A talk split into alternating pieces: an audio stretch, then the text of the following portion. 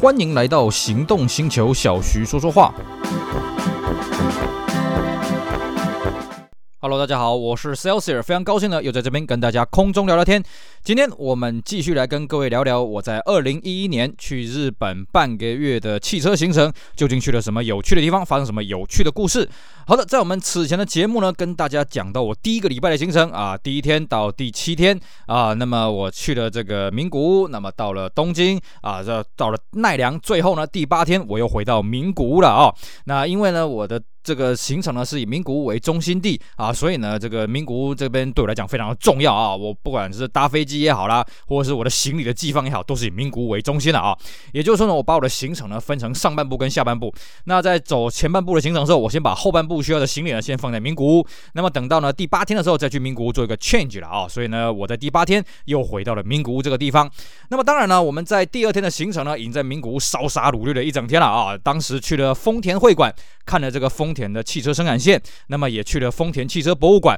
那还去了这个这个万恶的高原书店啊，就汽车书。专门店的啊，这个大败家。那么我们这第二次回到名古屋呢，还有什么跟汽车有关的景点呢？哎，当然还有啦，是不是？我们在第二天介绍行程的时候跟大家讲过，名古屋这个地方呢是丰田汽车的火力展示橱窗了啊。毕竟丰田汽车虽然它的生产线是在这旁边的丰田市，但是呢，名古屋市好歹是爱知县最大的这个城市嘛，所以丰田也就把名古屋市当了它的火力展示橱窗。而且不得不说了啊，真的名古屋里面呢，你要看到丰田汽车的比例真的是非常非常高了啊。当然，你在日本各地呢看到 Toyota 的比例都很高，但是呢，名古屋就特别的高，爱知县是特别的高了啊，毕竟有这个啊地缘的这个关系啊。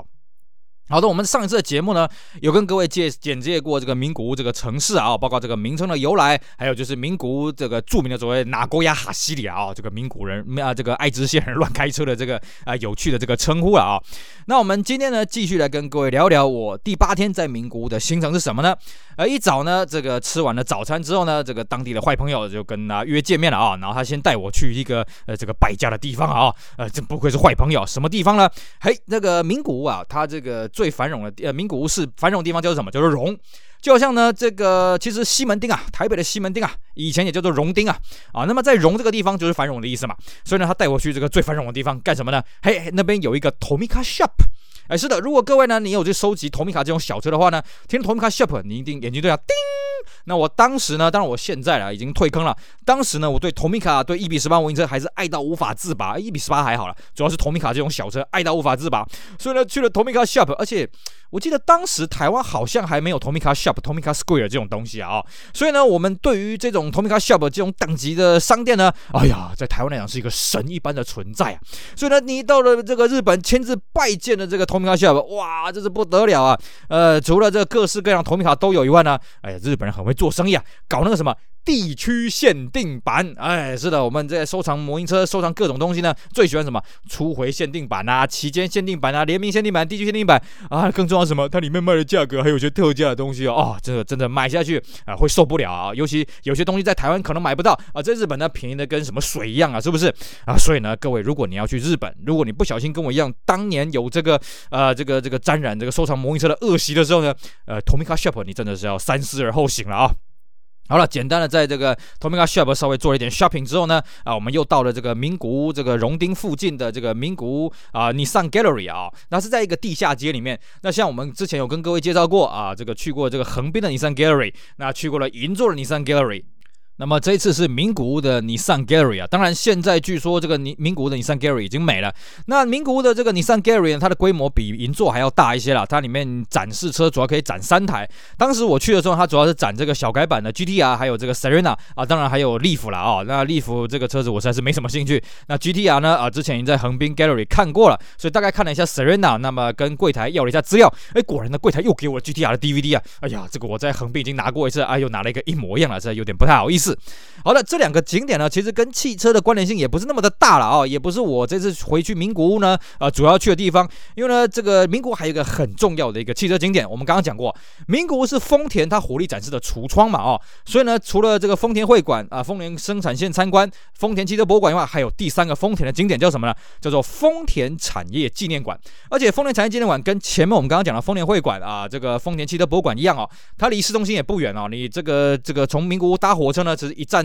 一一站就到了啦哦。那你真的要走路硬走也走得到了啊，那就是方便这个各位民众去参观。那既然它叫做丰田产业纪念馆，其实它主要讲的也不只是车了，它主要是讲说丰田这间公司是怎么发迹的。因为毕竟像我们此前讲的这个什么丰田会馆啦，这个丰田汽车博物馆都是以汽车为主轴。那丰田产业纪念馆就在讲丰田它是怎么样起家的，它以前在做什么的。其实呢，这个如同于其他这个汽车品牌的发迹啊，这个丰田呢最早也是做纺织的，就跟 Suzuki 最早我是做纺织的啊。那么从纺织起家呢，因为纺织好赚嘛啊，那这个它。一开始进去的时候，他第一个大厅呢，就是在讲他的纺织机啊，这个丰田最早怎么发明纺织机啊，怎么去改良纺织机的啊，那各种纺织机的这个看的真是琳琅满目了。当然，小弟我对这个纺织机是没有什么兴趣。不过呢，这个如果你要这边参观呢，你切记要注意到一件事情，什么？注意一下你的时间。为什么呢？嘿嘿，因为呢，丰田也算是很会这个，不要说做生意了啊，他很会这个布布展啊，因为呢，在那边呢，他有很多解说员，而且都是一些美亚，而且都很正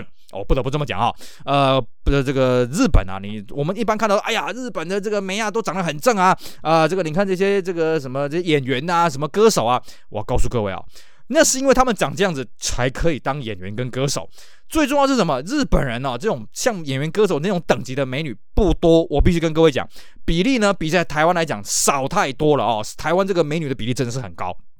日本美女的比例没有各位想的那么高，可是呢，哎，丰田产业纪念馆呢，他找了一堆美女，找了一堆正妹啊，在那边介绍，而且这些正妹呢，非常的热情啊，他们不止日文好，英文也很好，然后呢，看到你在那边呢，哎，他就开始跟你介绍啊，欢迎来看一下我们这个是某某纺织机啊，哈，我操作给你看，啊啊啊啊啊，因为我们知道纺织机要那个脚踩嘛，就有那个啊啊啊那个声音嘛，还有那个那个缝线那个声音，然后他就会现场做一个什么小缝纫啊，你看看这个怎么样，然后呢，看你有兴趣对不对？他就再操作下一台机器，啊啊啊啊啊，这样弄，我们自之前呢有车友。在那边哦，光在前面那个纺织机那边就待了一天。为什么？他说他是觉得那个梅亚好正啊，那个梅亚也很热情，觉得说啊，他好像对这个纺织机有兴趣，就从第一台跟他操作到最后一台哦，跟他讲解到最后一台。啊、当然了，因为我主要去呢，我也不是看这个纺织机嘛，哦，我也不是看梅亚，所以呢，我大概只让他介绍了一台啊、我就先走了啊，先撤了。因为对我来讲，重点在于后面了啊、那除了这个第一个大厅呢，除了这个放了一堆纺织机以外呢，他也有打造当年的啊仿仿造，应该不是打造啊，仿造当年。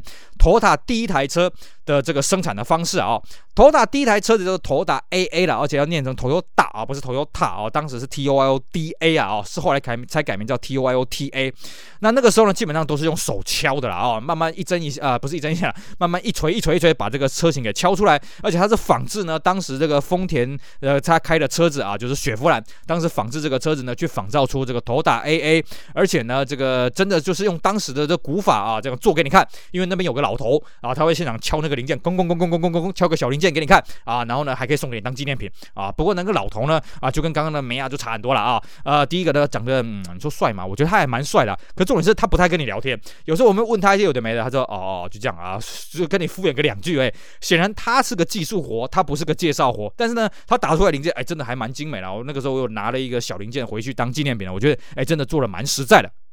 那么这是丰田产业纪念馆的第一个大厅，第二个大厅呢，啊，它主要就是把丰田当年整个生产线啊，第一个大厅里面它有丰田这个短短的生产线，因为最早那个是手工敲的啊，那个都很短。那么后面呢，哦，它这个更大的那个大厅哦，它是当年这个生产这个托塔 AA 还有生产 Toyota G1 卡车的这个啊这个生产线啊，当然你要去看这个生产线呢，呃，我也看不太懂了。那主要它那边展览的大厅展览的成品呢，主要是引擎这些技术的。东西为主了。实车的东西呢，反而比较少了哦。那因为我对这个技术的东西，什么啊，什么 ABS 啦，呃，什么油电系统啦，什么引擎啦，我真的是琢磨不多了，我也看不太懂了。所以我主要还是看车。那我必须跟各位讲哦，如果你要去那边看实车的话，你可能会真的有点失望，因为它实车展示，我这样看一看，可能就十台车吧。它只是挑一些这个对丰田有代表性的这个展示车了啊，一些重点性的车型。而且有些车子我真的不知道为什么它要放在那里，比方说它放了这个第一代的 Camry 啦，啊，它放放。了这个这个 Altezza 双生车，就是 Lexus 第一代 IS 双生车 Progress 啊、哦，我不大懂这两台车到底有什么划时代的意义？就我了解了啊，这个 Progress 它的特殊点在于说，它是应该是日本第一台有这个头部安全气囊的车子啊。那你说第一代 Camry 到底有什么非常突出的表现呢？我是真的不大清楚了啊。所以如果各位你想要去看实车的话，其实我觉得那你真的要三思啊，因为这边主要是让你看生产线啊，还要看梅亚。当然了，这个后面这个第二个大厅哦，这边梅亚也都很正，但是呢，他们不大懂车啊，不像第一个前面那边哦，他们不仅很正，很会讲，很懂。纺织机，你怎么问他们，他们都问不会倒啊！一下我就倒了，因为我对纺织机真的是没什么 没什么研究，没什么兴趣了啊、那展示的车子呢，我们还是跟大家稍微讲一下比较有特色的啊、就是像他有展示一台 G1 的卡车。那 G1 卡车呢是丰田最早的卡车作品啊，当然他展示出来这台车子应该是复制品啊，就是据丰田讲法是说，他们并没有找到这个存活下来的 G1 卡车，所以不管是在丰田的这个产业纪念馆或者丰田其他地方展出来 G1 卡车呢，应该都是这个复刻品了啊、哦。那他这一台复刻品。旁边呢，它还有一个喇叭可以按啊、哦。我们常说呢，哎呀，这个车子前面车子开太慢，按它喇叭。那我们现在是方向盘按一下，它就会过电嘛啊、哦。然后前面那个瓜牛就会哔哔哔啊这样叫嘛。以前的喇叭呢，真的是不是用按的，用捏的哦。它就是一个号角这样子哦。而且那个捏下去，那个真的要技巧。我们一般人这样子捏，呃，不啾不啾，它完全不会有声，它就。大概就这样子啊、没有什么声音。那所以呢，你真的要按，他还会教你哦。你要按哦，你一开始要按快一点，那后来再按慢一点哦。这个真的是有个技巧啦。也就是说，当年他们要按喇叭，真的是用捏的哦。那真的，我大概呃大概捏了七八次才稍微有这个叫出来。那他们旁边会有人示范给你看，怎么样？唰啊下去，嘣，这个这个声音了哦，蛮有意思的。那除了这个 G1 卡车以外呢，他也摆了这个当时丰田啊、在战后的第一台这个轿车 Torpedo SA。那 SA 这个车子呢，我们可以把它当做是。皇冠的前身啊，也就是呢，丰田在呃一九四几年就开始进行开发的一个车子，应该是一九四几年还是五几年推出来的车子了啊、哦。这个具体我还要再查一下。当时呢，头台呃，Torpedo SA 它要推出来的时候，为了要这个做宣传，他还干了一件事情，就是啊，他选定了 A 点到 B 点，而且呢，这个 A 点到 B 点呢是两个火车站，也就是说呢，他跟火车比速度。那么他最后当然是啊要成功嘛啊，所以呢，他当然是比火车更早到了。各位你要了解哦，第一个，火车走的是直线啊，火车这个不用停的，汽车你要停红绿灯。当然那个年代汽车有没有红绿灯我们是不知道了啊。那么第二个是什么呢？当时日本的马路非常的烂啊，所以 Torpedo SA 呢，它必须要跟那个烂路抗衡，不像铁轨，铁轨是很平顺的嘛，对不对？结果呢，他这个挑战赛成功的呢，比当时他们那个火车呢还要更早抵达这个终点的火车站了啊、当时也一炮而红。那么他还展了这台 Torpedo SA，那还有这个旁边还有一台这个 Toyota Celsior。那 Celsior 这个车子呢，我们之前的节目在介绍这个丰田博物馆的时候已经跟大家讲到了啊、这个是第一代的 Lexus LS 四百，而且它是第一台挂上牛头标的 Toyota，就是我们现在看到 Toyota 这个 logo 的这个车子了啊、所以它也摆在那里。那至于呢，其他的像我们刚刚讲的什么 Progress 啦。初代 Camry 啦，哦，这个摆在那边到底是什么用意，我就真的是不大清楚啊。啊，他也摆了第一台的这个第一代的这个 Corolla。卡罗拉摆在那边呢，我觉得这是 OK 的。为什么？因为卡罗拉呢，这个车子是象征日本迈入家庭房车一个很重要的一个作品。而且呢，卡罗拉一上市没多久呢，它就成为这个日本丰田的销售冠军，并且成为这个日本单一车种销售冠军哦，长达三四十年了。直到在二十一世纪才被这个 Honda 的 Fit 啦，还有这个丰田的 Aqua 啊，就是这个 Prius C 啊给追过去。那卡罗拉一直到目前为止啊，还是日本这个销售前十名的车子。这个车子真的对日本人的这个家庭房车呢，的贡献颇大。所以呢，它摆在那边，我觉得是相得益彰的了啊。那么当然呢，在这个产业纪念馆里面啊，这个还有这个所谓的贩卖区啦，也是贩卖了很多纪念品。那各位一样啊，就跟我们之前讲了，你去这个台场 Mega Web 啊，当然现在台场 Mega Web 没了啊。你去那丰田博物馆啊，汽车博物馆啊，也是有一堆纪念品可以买啊。啊，在这边呢，也是有一堆丰田纪念品可以买啊。这个自己自己要小心啊，自己要克制一下啊，不要买的过头了，因为里面呢真的有很多啊，这个会让人家这个食指大动的好东西啊。好的，那结束了在这个丰田产业纪念馆的行程之后呢，啊，这个时间也到了傍晚了啊。那这个我们呢就开车去另外一个败家的行程呢，又去了这个名古屋其他的这个汽车书的专门店，而且呢还去了一个名古屋的特色叫什么？叫做买取王国。呃，之前呢有跟各位讲过啊，如果你喜欢这个小玩具车呢，这个去日本真的要小心啊，因为日本有两个系统的东西呢，你进去之前切记啊，切记要三思啊，一个叫做买取王国，一个叫鉴定团。那么这两个东西呢，都是什么呢？就是他们去跟人家收购二手的玩具，然后再用不是很贵的价格来批发来，呃，不是在批发，来这个零售。所以呢，你进去里面你会看到很多绝版的东西，很多人从来没见过的东西，然后价格很便宜，那你不知不觉就会买了很多啊啊，不知不觉就开始疯狂的败家。所以呢，切记啊，这个买取王国跟这个鉴定团这两个地方你要进去呢，三思而后行啊啊！如果当地的车友跟你说，哎呀，我们去买一个便宜的东西，我们去买一个便宜好玩的东西呢，那你切记要小心，因为真的你会买到腾扣 L，你会买到这个呃呃这个盘缠用尽啊，这个特别的小心啊啊！当然了，我在那边也是一个不小心又又花了一堆钱哈、啊，买了一堆有的没的小车，因为真的是太便宜了啊。那么在我们去这个买取王国路上呢，还遇到了一个四四四四的一个车牌的车子了啊。这边顺便跟大家聊一下，日本人呢对于车牌的号码当然也是有些忌讳的，可他们不忌讳四四四四啊，这个呢很好玩。